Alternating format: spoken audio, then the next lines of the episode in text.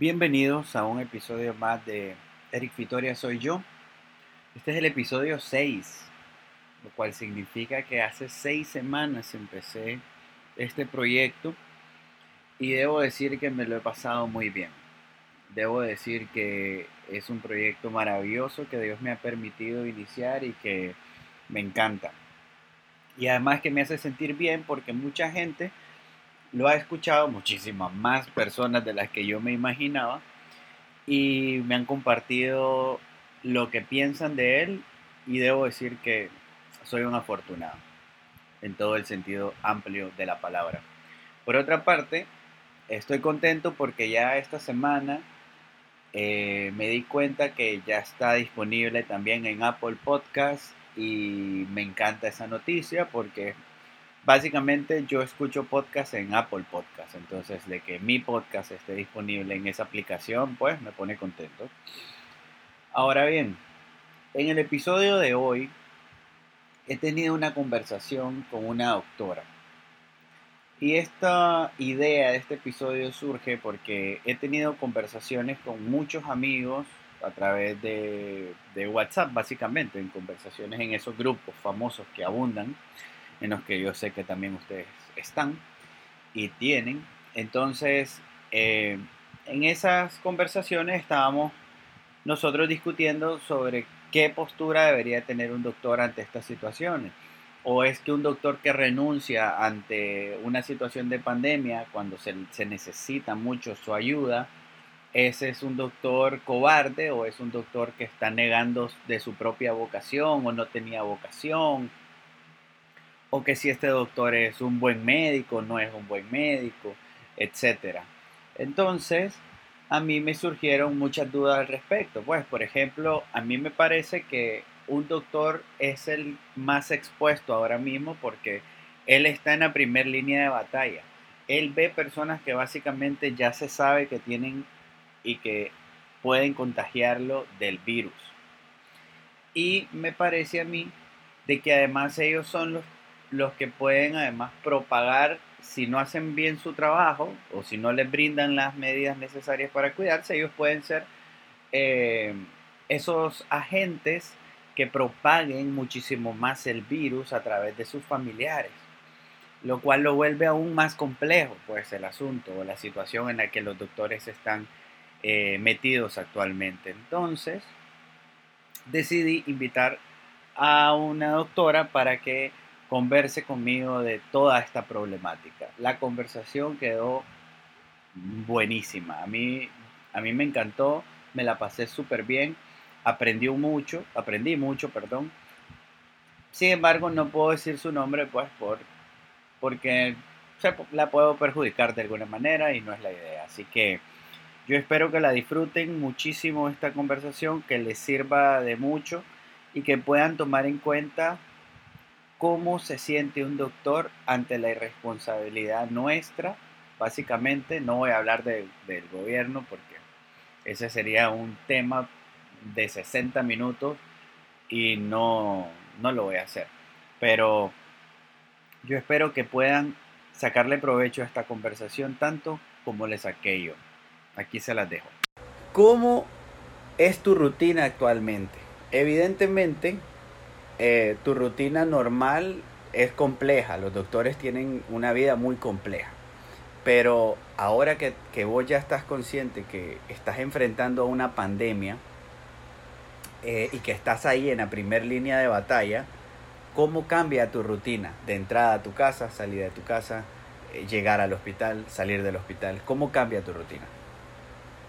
Mm, bueno, cambió totalmente, ¿verdad? Obviamente yo creo que no solo en la vida de nosotros los médicos, sino la mayoría de las personas que estamos conscientes de la gravedad de toda esta situación, pues hemos ido cambiando y ha sido de forma paulatina, yo creo, el cambio, porque eh, sí lo vimos primero en los demás países y vimos cómo se fue agravando en los demás países. Y eh, también vimos que hubo cierta negación para aceptar que esto era algo que también no iba a llegar. Entonces las medidas se fueron dando poco a poco. Inicialmente eh, eh, que el uso de mascarillas, que intensificar el lavado de manos, la frecuencia del lavado de manos, enseñar a todos en la casa a, hacer correctamente el lavado de manos, enseñar a todos en la casa eh, que para entrar, que para salir, tienen que, que también este, hacer, hacer uso de estas medidas. Eh, nosotros en la casa tenemos protocolo ya, protocolo de que si yo llego de la calle, yo me cambio en la puerta de mi casa. Antes de pisar eh, mi casa, yo ya tengo una parte donde está lista eh, toalla, donde, donde dejo en un balde donde se echa la ropa que traigo de la calle. Eh, y ahí mismo pues se lava solamente, exclusivamente esa ropa. Y paso directo a un baño por el que entro prácticamente por la parte de atrás de la casa para no entrar en contacto pues directo.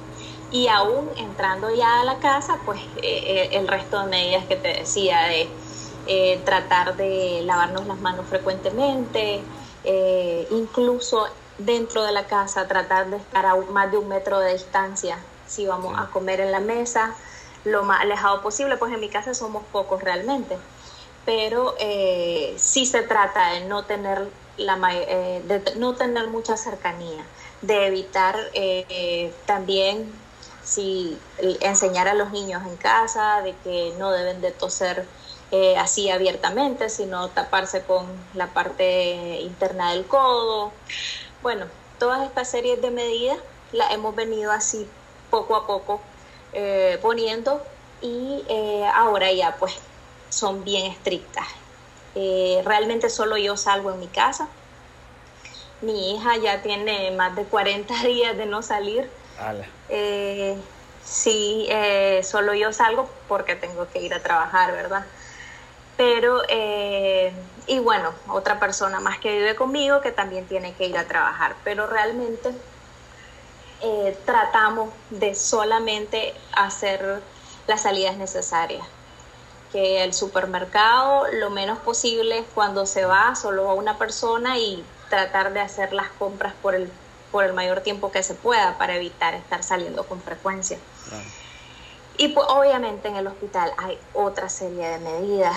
Este, la ropa que se utiliza en el hospital, no utilizarla eh, ni para montarme al carro. Entonces procuro también llevarme eh, otra ropa y en lo que me monto al carro me pongo encima la otra ropa. Entonces son tratar de poner una serie de medidas, medios de protección estando adentro del hospital, del centro de trabajo, eh, medios de protección que incluyen mascarilla, eh, gafas, aún encima de mi anteojos, eh, una careta o, o casco protector, botitas desechables que se ponen encima de los zapatos, gorro, gorro quirúrgico. Entonces son una serie de, medios de protección que estamos tratando de utilizar.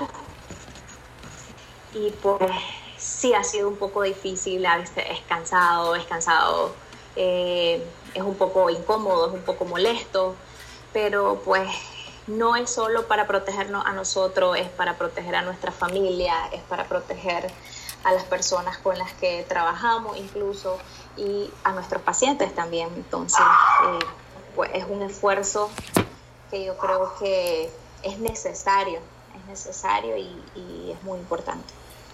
Ok, mira, otra cosa que, que me llama mucho la atención en este tiempo que se está viviendo es que hay como un debate en la sociedad que dice, hay gente que dice, perdón, eh, si vos sos médico y te salís de tu carrera o renunciás al puesto que tenés de médico por miedo a contagiarte en la pandemia, significa que vos nunca tuviste vocación, significa que sos una persona irresponsable, que estás dejando morir a tus colegas. Ahora, eso dice mucha gente dentro de la sociedad. Habemos otras personas que se piensa como, bueno, cada quien es dueño de su propio miedo. ¿Cuál es la opinión de un médico? Es decir, por ejemplo, vos, yo no sé si trabajás con gente con las que hayas estudiado los mil años que llevas estudiando esta carrera y, y que le tenés un cariño, que los respetas como, como profesionales, que están ahí codo a codo trabajando con vos, etcétera, etcétera. Y de repente viene y te dice, mira, ¿sabes qué? Yo tengo que renunciar porque yo tengo miedo que me contagiarme. ¿Qué, ¿Cuál es tu opinión? ¿Cuál sería tu opinión de esa persona y de ese profesional? Bueno, yo creo que es una opinión personal, eh, la mía. Eh, quizá otros médicos opinen diferentes, pero yo creo que, que es respetable, que es respetable, que cada quien sabe a lo que se puede enfrentar y tenés que, eh, tenés que hacer lo posible, pero cuando sabes que hay cosas que no puedes manejar, está bien, está bien hacerte a un lado. Eh, yo creo que eso aplica para todas las situaciones. Realmente en esta carrera eh, todos nos enfrentamos a situaciones difíciles. Está el ejemplo de los médicos del servicio social que saben que van a ir a lugares eh, donde se exponen su vida, a lugares donde van a tener muchísimas limitaciones. Este, en general, siempre en esta carrera sabemos que nos vamos a enfrentar a muchísimas limitaciones y que podemos exponer nuestras vidas, pero el problema es que en este caso no solo estamos exponiendo nuestras vidas, eh, hay, habemos muchos que tenemos hijos, que nuestros padres son mayores, que quizás convivimos con nuestros abuelos, quizás nuestros familiares tienen enfermedades crónicas, tienen comorbilidades importantes. Entonces, en este caso, el miedo no siempre es por uno mismo, sino por las personas con quien convivís y a quienes podés este, llevarles la enfermedad. Entonces, eh, sí se hace todo lo que se puede. Creo que la mayoría quisiera ayudar porque de, desde que estamos en esto, todos queremos ayudar, todos quisiéramos solucionar lo más que podamos este problema, pero no siempre se puede. Realmente es un problema que hemos visto que no se ha podido solucionar ni siquiera en los países donde se cuentan con recursos increíbles. Entonces, nosotros que tenemos tantas limitaciones, eh, te digo que yo creo que en la mayoría de los hospitales, si no en todos en nuestro país, no contamos con los medios realmente este, necesarios, no se nos proporciona, pero también la gran mayoría estamos haciendo un esfuerzo por nosotros conseguirlos, por nosotros buscarlos, por nosotros comprar lo que haga falta para protegernos, para proteger a nuestras familias y para proteger a nuestros pacientes. El problema, como te digo, es que no todos tenemos esta misma posibilidad. Eh, lo intentamos hasta donde se pueda, pero sí comprendo que hay personas que tienen mayores limitaciones y, como te digo, siempre está el miedo a exponer a tu familia, el miedo a que, y yo creo que la mayoría piensa igual yo, eh, que yo en esto de que no me da miedo lo que me pase a mí. Incluso yo sé que yo puedo ser asintomática, puedo, o, o puedo que, puede ser que yo como soy joven, tenga todavía un buen sistema inmune y, no me va a dar una neumonía grave y quizás yo no voy a caer en ventilador, pero quizás mis padres sí, quizás mis hermanos sí, mis sobrinos, mi, mi hijo, o sea, otras personas que quizás tengan mayores eh, comorbilidades y que siempre está ese sentimiento de culpa de que si les pasa algo y fui yo quien se lo pasé. Si mi mamá se enferma, se muere, cae en ventilador o, simplemente saber que mi mamá se enfermó y que está grave y que probablemente fui yo la que le llevé la enfermedad porque soy yo la que estoy expuesta a esto todos los días. Entonces yo creo que la mayoría tenemos ese miedo, sobre todo por nuestras familias y, por eso te digo, es muy respetable quienes eh, deciden, deciden por sus familias o, por las personas pues, con, quienes conviven, eh, hacerse a un lado cuando saben que no cuentan con los medios de protección adecuados y que están muchísimo más expuestos y mucho más vulnerables a contagiarse. Ahora, por otro lado, yo leí por redes sociales o en un blog más bien que hubieron unos médicos en España, creo, que acababan de terminar sus estudios y que estaban ingresando ya dentro del sistema de salud, pues para, para, para trabajar como médicos. Eh, pero ellos estaban emocionados por lo que estaba sucediendo. O sea, ellos decían, yo estudié para enfrentar este tipo de cosas. Ahora es cuando de una vez ya lo puedo hacer. ¿A vos te parece que eso es serio? Alegrarte en ese sentido, o sea, ¿te parece que es serio alegrarte por una pandemia porque profesionalmente hablando vos consideras que puedes crecer y esto te va a hacer o posicionarte mejor o, o algo así? O probar tus conocimientos. O sea, esta es una postura seria, de verdad. Mira, lo que pasa es que sí creo de que es un poco irresponsable más bien esta decisión, si de verdad se está implementando, porque todos tenemos que completar un proceso. Ese proceso es el que nos ayuda a hacer las cosas correctamente, a ir identificando lo que tenemos que hacer en casa. Saltar los procesos hace que estemos menos preparados y nos hacen más vulnerables. Nos hace más vulnerables a nosotros y obviamente pues menos resolución para los pacientes. Pero pues claro, obviamente eh, cuando uno recién acaba de salir de la carrera tiene toda esa emoción. No creo que es que se alegren por la pandemia, no creo que es que se alegren por el ver el montón de enfermos, simplemente por sentirse médico. O sea, todos tenemos esa emoción sobre todo al inicio de ya voy a ir a actuar como médico, ya voy a buscar cómo resolver, ya voy a salvar vidas. Entonces sí tenemos toda esa emoción, pero yo creo que es importante completar los procesos, es importante completar los procesos para que de verdad podamos ayudar adecuadamente, poder, poder resolver, poder resolver de verdad las situaciones. Ok. Y ahora desde el punto de vista de paciente, o sea, yo paciente, vos evidentemente médico, pero ¿qué piensa un médico, eh, digamos, o qué espera el médico del paciente cuando llega? No necesariamente por, por COVID, pero en este caso los hospitales, digamos, eh, eh, están alerta, ¿no? Ante cualquier síntoma de este tipo y ustedes están en primera base ahí inmediatamente a, a recibir a esa gente.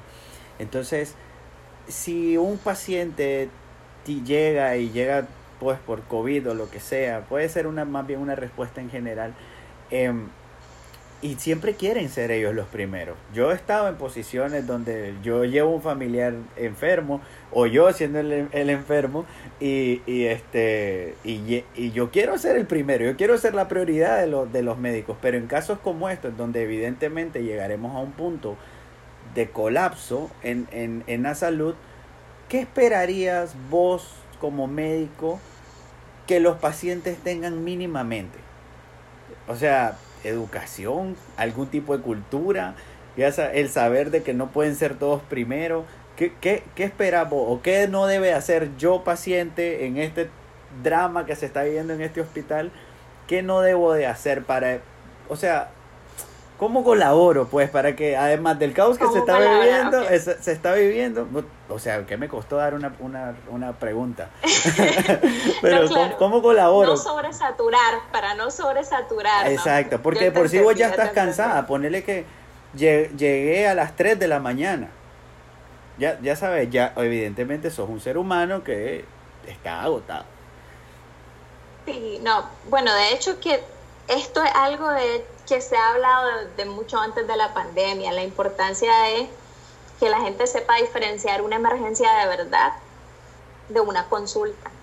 Entonces, este, nada, hay que tratar de identificar, saber identificar qué es lo que de verdad yo siento que está poniendo en peligro mi vida. Eso es una emergencia.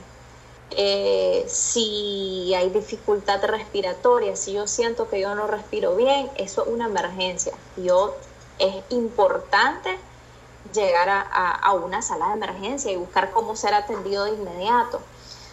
Pero sí hay casos, claro, en los que por un dolor de cabeza, por una crisis o por una, una, migraña, por eh, un dolor de estómago, por una consulta médica. Incluso te digo que hay pacientes que llegan a buscar antiparasitantes a la emergencia. Entonces, son cosas que de verdad en este momento eh, no, no, no, no están colaborándose a ellos mismos porque se llegan a exponer a lugares donde probablemente hay pacientes contagiados y ellos también pueden contagiarse. Entonces, es importante eh, saber cuándo de verdad siento que mi vida está en peligro, eh, también si ya los síntomas, he venido teniendo síntomas leves y se han venido intensificando. Entonces, eh, se nos pide, se les pide también a los pacientes de que sepamos identificar los síntomas leves de los síntomas de gravedad. Si yo he tenido malestar general, dolor de cabeza, tos, eh, congestión nasal, síntomas de una gripe, yo puedo quedarme en casa, tomar acetaminofén, tomar abundantes líquidos Incluso si es tu caso o el caso de, algún conocido tuyo y tiene un amigo médico, estos son los momentos en que los médicos estamos a la orden para consultar. O sea, cuando hay dudas de este tipo, es mejor consultar por teléfono o si te puedo ver en una clínica privada, no en un hospital donde hay una gran cantidad de gente, eso es mejor. Pero si ya los síntomas, como te digo, se van agravando o ya hay eh, signos que vos sintas que está en peligro tu vida, ya eso es una emergencia y por eso debo de ir a una emergencia a cualquier hora, antes de que sea más tarde, antes de que me complique más. Entonces, esto de hecho se, se, viene tratando de explicar desde mucho antes, pero ahora más que nunca se necesita que se entienda, no solo porque nos sobresaturen de trabajo, sino más bien por cuidarse por cuidarse ustedes mismos, por, cuidarse, por cuidarnos a nosotros, porque cuiden a sus familias, eh, tratar de disminuir al máximo cualquier riesgo de exposición. Entonces, lo más necesario posible, eh, lo, más, lo más de verdad indispensable, eh, llegar, si no, consultar cualquier duda por teléfono con algún amigo, si no, pues alguna clínica privada, como te digo, donde haya menos cantidad de gente es menor el riesgo de contagio. Ahora, ¿qué pensás vos? Digamos, imaginemos esto, vos salís de turno a las 6 de la mañana, vas camino a tu casa y ves un bar hasta donde no es de gente bebiendo y molestando en las calles. Y vos acabas de, pasar situaciones feas dentro del, del, del hospital y saliste temprano, qué sé yo día de suerte y entregaste turno temprano y todo, todo salió de mil maravillas para llegar a tu casa temprano.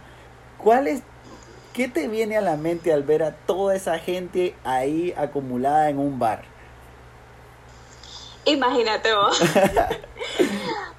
no es solo que arreche, ¿verdad? No es solo que, le enoje a uno ver, ver eh, el poco amor propio que se tiene la gente, la irresponsabilidad, la irresponsabilidad de que no solo se está exponiendo a esa gente que está ahí, llegan a sus casas y repito, exponen a sus familias, exponen a todas las personas, si todavía están yendo a un centro de trabajo, exponen a sus compañeros de trabajo. Entonces, eh, pues sí es un poquito de impotencia, molesta, y pues después de que toda esa gente anduvo muy irresponsable, irresponsablemente en las calles por cosas que no son necesarias y siguen propagando el virus. Eh, nada, después llegan a exigirnos a los hospitales, a exigirnos eh, muchas veces con muchas molestias porque, porque cuando estamos sobresaturados, como bien lo, lo decís vos, lo dijiste antes, quieren ser los primeros atendidos, quieren que se les atienda este, lo más rápido posible, con todos eh, los medios disponibles. Y pues entre más sigan propagando el virus, entre más sigan saliendo y, haciendo que esto crezca, pues menos posibilidades de ser mejor atendidos tienen. Entonces, como te digo, por la misma sobresaturación. Entiendo. Interesante porque todo el mundo, o sea, mucha gente anda en la calle todavía. no, sí. Pero, pero a ver, una, o sea, anda en la calle eh, por gusto, es decir, porque no tienen nada que hacer en la calle, pero ellos quieren andar en la calle poniéndose. Yo me imagino que como doctor ver eso frustra. Sí, es súper frustrante porque nosotros sí vemos, vemos eh, las complicaciones serias que, que, se están dando. No, no en todos lados eh, se está viendo tan intenso como es esto, tan grave como es realmente y es muy difícil, es muy difícil para nosotros ver gente que de verdad se llega bien mal, de que muchas veces se hace lo posible eh, y, no se puede hacer mucho más. Eh, personas que quizás hicieron lo posible para cuidarse muchas veces, eh, pero inevitablemente los contagiaron. Entonces es bien difícil, es bien frustrante, es bien triste, es muy triste eh, ver tantas personas enfermas y mucho más triste ver cuando fallecen y ver a sus familiares, porque lo triste de esta situación y de esta enfermedad es que no vuelven a ver a sus familias cuando fallecen. Entonces es bien difícil y, yo creo que todos nos ponemos en los zapatos de esas personas y todos queremos despedirnos de nuestro ser querido y, y la verdad es que entre más sigan propagando el virus, eh, más personas graves también van a haber y lamentablemente mayores desenlaces fatales. Entonces, es muy triste, es muy frustrante. Bueno, ya para terminar, ¿qué te parece ahora la sociedad, cómo le está dando importancia finalmente a personas que se dedican a esto, a la medicina? Hoy pareciera que finalmente es más importante un médico que un influencer. ¿Cómo, cómo se sienten? O sea, ¿se sienten ahora sí valorados o, o no? Todavía no. ¿O es medio hipócrita? Ustedes lo ven como, ay, qué hipócrita la gente. Ahora sí somos importantes. Antes no. ¿Cómo te sentís con eso? Porque evidentemente yo me imagino que mucha gente te debe estar ahora mismo chateando. Ahora todo el mundo quiere saber de qué si bebo, que mira, me siento aquí, me siento allá. Antes no era tan importante. ¿Cómo, cómo lo ves? ¿Cómo lo viven ustedes? ¿Lo comentan eso entre ustedes? Fíjate que, pues sí, ¿verdad? Ahora es como decís, más frecuente. Ahora nos buscan un poquito más y hay mucha gente que sí te da un poco más de valor y y son bien empáticos con nosotros y con la situación que estamos viviendo.